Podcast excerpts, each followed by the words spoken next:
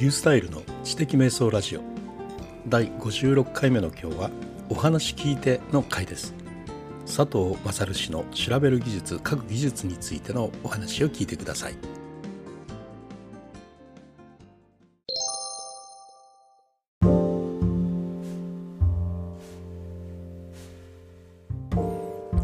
的生活ネットワーク動画の中の次の動画には佐藤勝さんの調べる技術書く技術を選びました。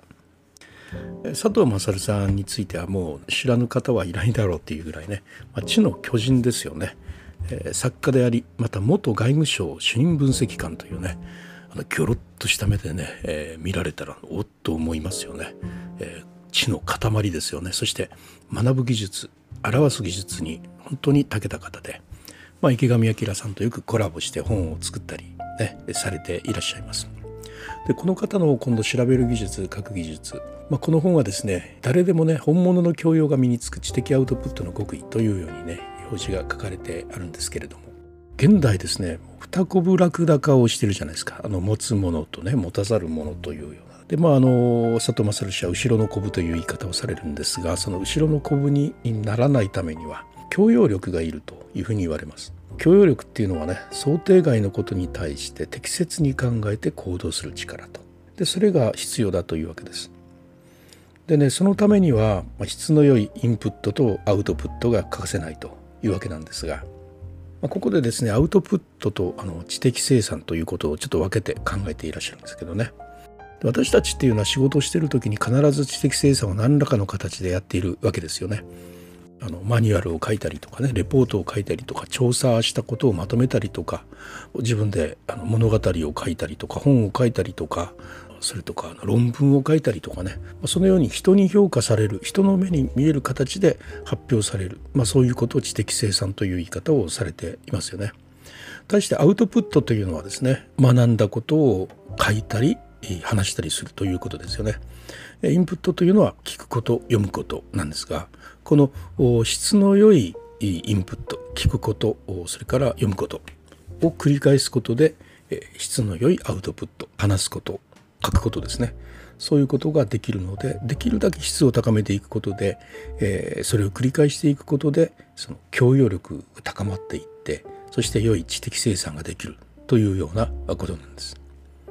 で知的生産っていうのをなぜここで言うかというとですね AI が発展していく中で人間の仕事がよく奪われるというふうに言うんですけれども、まあ、AI が得意とするのは分析ですよね。えー、しかし人間固有のできることっていうのは付加価値を作るということですよね。分析は AI ができるけれどもしかし付加価値は人間しかできないと。それはね人間固有の知的活動ということの知的生産というのはねこれは付加価値をつけることと言えるということなんですよ。でそれをできるのはやっぱり人間なので AI ができないその付加価値を作るということがやっぱ必要なわけですよね。でその付加価値を作るということは一つあの総合力ですねさまざまな力を動員して付加価値を作っていくわけです。でそのさまざまな力を動員するというところがですねこれがインプット力とアウトプット力そしてその土台となるコミュニケーション力ですねこの3つこの3つの柱でねお話ししますよというのがここまでが前段なんですね。まあ、まとめると人間というのはあの知的生産というものをみんな仕事の中でやってる。で幸せになるためより充実した生活を送るためまた生き残っていくためにはこの知的生産の質を上げる知的生産を濃くするとそれが非常に必要になってくると。でこの知的生産というのは AI ができないことであってそれは付加価値をつけることであるから分析が得意な AI に対して、えー、総合力を働かせて、えー、生み出す付加価値これを行うのが知的生産であると。だからこれが豊かでないと AI に負けてしまうということですね。でその、え、知的生産の質を上げていくのがインプット力アウトプット力そしてコミュニケーション力というわけですね。でこれが前段です。はい。でですね次に良質のアウトプットと良質のインプットということなんですけれども。まず良質なアウトプットをするためには良質なインプットが必要だというこれはもうよくわかりますよね。でまずインプットの質を高めていくということについて考えていきます。でインプットはですね佐藤勝さんに言うと、まあ、2種類あって。一つはね理解力の土台を作るインプット。そしてアウトプットのためのインプット。この2つということです。でまあ理解力の土台を作るインプットっていうのはですねまあリベラルアーツとかあの基礎力とかですね、まあ、そういうことに類するものなんですがまあ、アウトプットの質を左右する土台となるようなこと基本的なことですね。でこれがあることでアウトプットのためのインプット何かを表さなきゃいけないから勉強するという。そのねインプットもしやすくなるわけですね。だってもう土台が非常にあるわけでその理解度が底上げされるという意味でねインプットができるわけですから最初から下駄履いてるようなもんですよね。ですから当然より高みにいけるわけですからアウトプットの質も高まるということでね。まあ、理解がね早くなるということとともに知の組み替えもですね頻繁に起こるようになりますよね、え、それだけたくさんのものを知ってるわけですからね。あの良質なアウトプットに結びつき良いインプットということについてまず考えてやります。それはですね、えー、一つはですね高校の教科書レベルの知識と教養だと言います。また仕事に関してはですね大学レベルの基礎知識を知っておくべきだということを言うんですね。でこれってですねあの佐藤勝さんに言うとこれは OS だと。でこれらはね常にアップデートされることによって初めて有益なインプットを活用できるということを言われています。実はよくわかりますよね。高校の教科書レベルの知識教養としては高校の日本史 A 世界史 A そして政治経済数学1の A この4つをですねしっかり学んでおくと学び直しておくべきだと言います高校の教科書を学び直すんですねでこれでですねさっき申し上げた新聞とかそういう生の情報からのインプットの質が高くなるということです。基本的なことを知ってるとこれおかしいんじゃない？ということでねフェイクに騙されなくなるというそういうことですよね。またあの高校の基礎力に関してはブルーバックスの物理科学生物地学でこういうのを読んでもいいということでとにかく基礎をしっかりまず身につけておくことだと言いますよね。でさらにですね哲学の入門書そういうものを読むということですね。あとはですねもうネットで学ぶならばもう信頼できるネットソースに絞れということで、まあ、さっき申し上げた NHK ニュースウェブそれからジャパンナレッジをね進めてあります。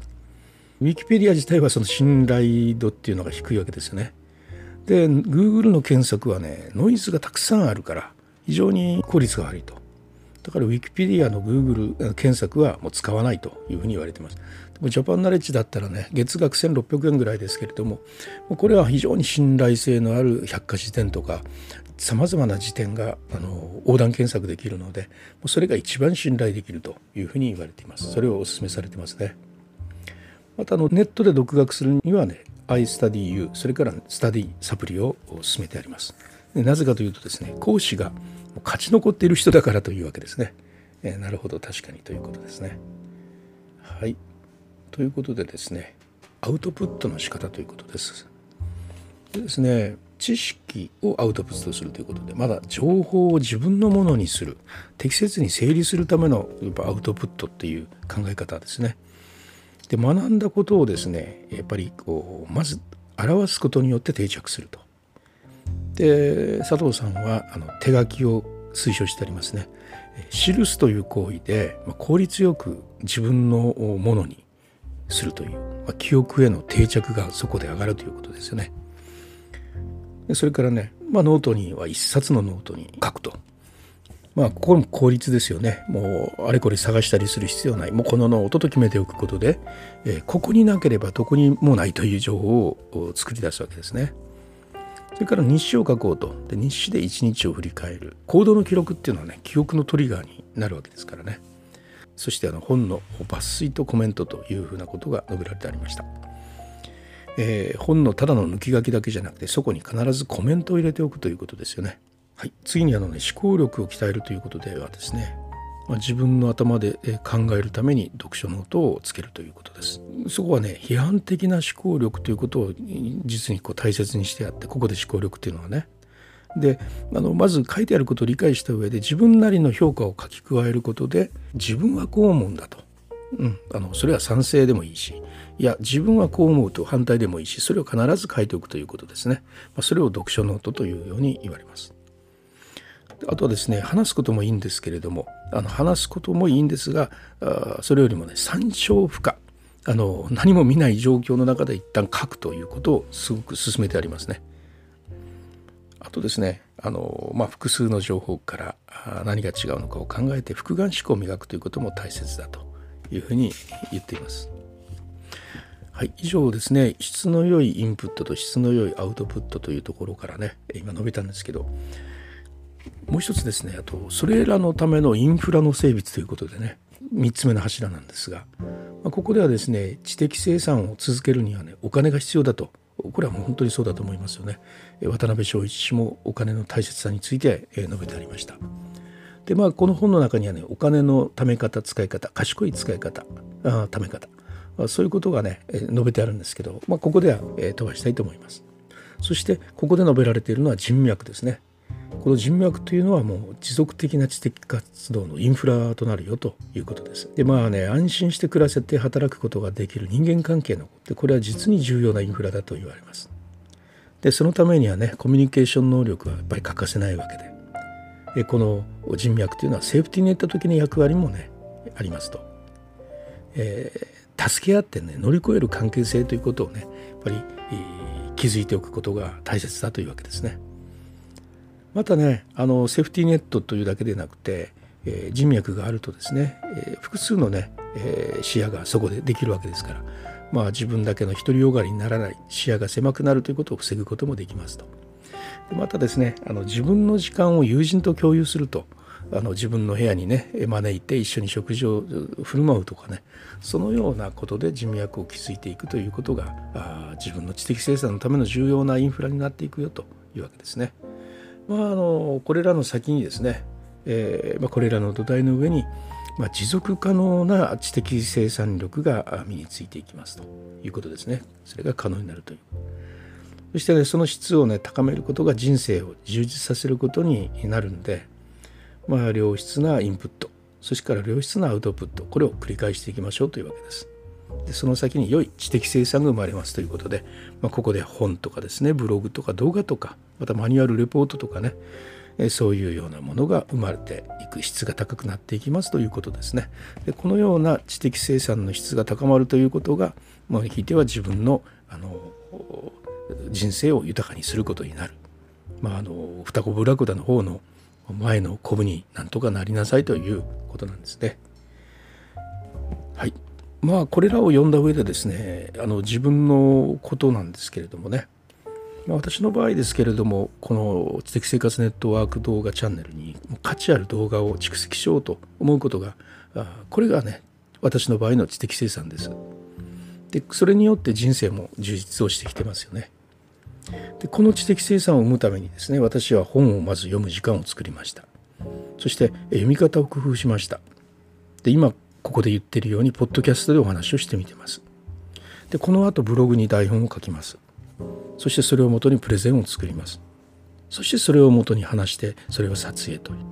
いくつものですねアウトプットを繰り返していくわけですね。でこうしてね何度も何度も書いたり話したりするということで、えそのような自分メディアの方法を私は持っているということですね。ですから、まあ、知的生産物であるこの動画ですねネットワーク動画のもうどんどん充実していくんじゃないかなというふうに思っているところです。はい、えー、今日は、えー、佐藤勝さんの調べる技術書く技術についてお話ししました、まあ、情報がねもう多すぎるというような時代を生き抜いていくための最強の知的生産術ということで、えー、ご紹介したいというふうに思いました。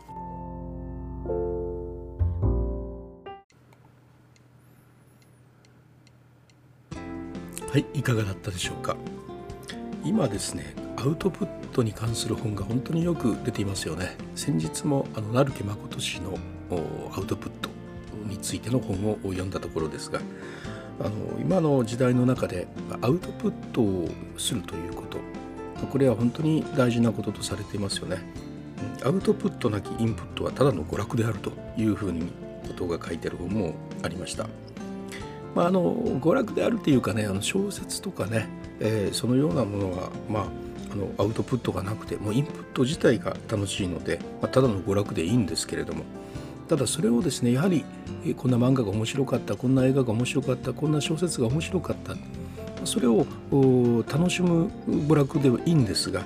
まあ、人に話してみたりとかブログに書いてみたりというようなアウトプットをすることでですね、えー、さっきのその映画を見たとか面白い小説を読んだとかいうそういうインプットの経験がさらに増幅されて、えー、良いインプットに変わっていくということになるんじゃないでしょうかね。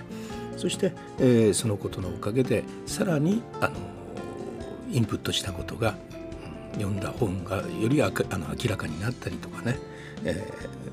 ー、映画がより感動的になったりとか、まあ、ひいては自分の人生が豊かになるとそういうようなことではないかなというふうに思います。まあ、あの自分のものとしてものを考えるための大切なやっぱ武器になるということなんで、まあ、佐藤勝さんはですねアウトプットというのは、うん、誰でもアウトプットすべきであって、まあ、トップ1%の人がするような特別なことじゃないというようなことを言ってありました。え、今日はですね、あのまあ、これを書評動画にするにあたっての、まあ、自分の理解度を、ね、測るために、まあ、お話を聞いていただきました。ま、途中でねちょっとカットしたようなところもあるし詰まったようなところもあるんですけれども、ま、これをもう一度整理して、まあ、明日今度はブログで台本を書いて、ま、週末にプレゼンを作って投稿というような形を考えているところです。はいどうもお付き合いいただいてありがとうございました。それではまたリュースタイルでした。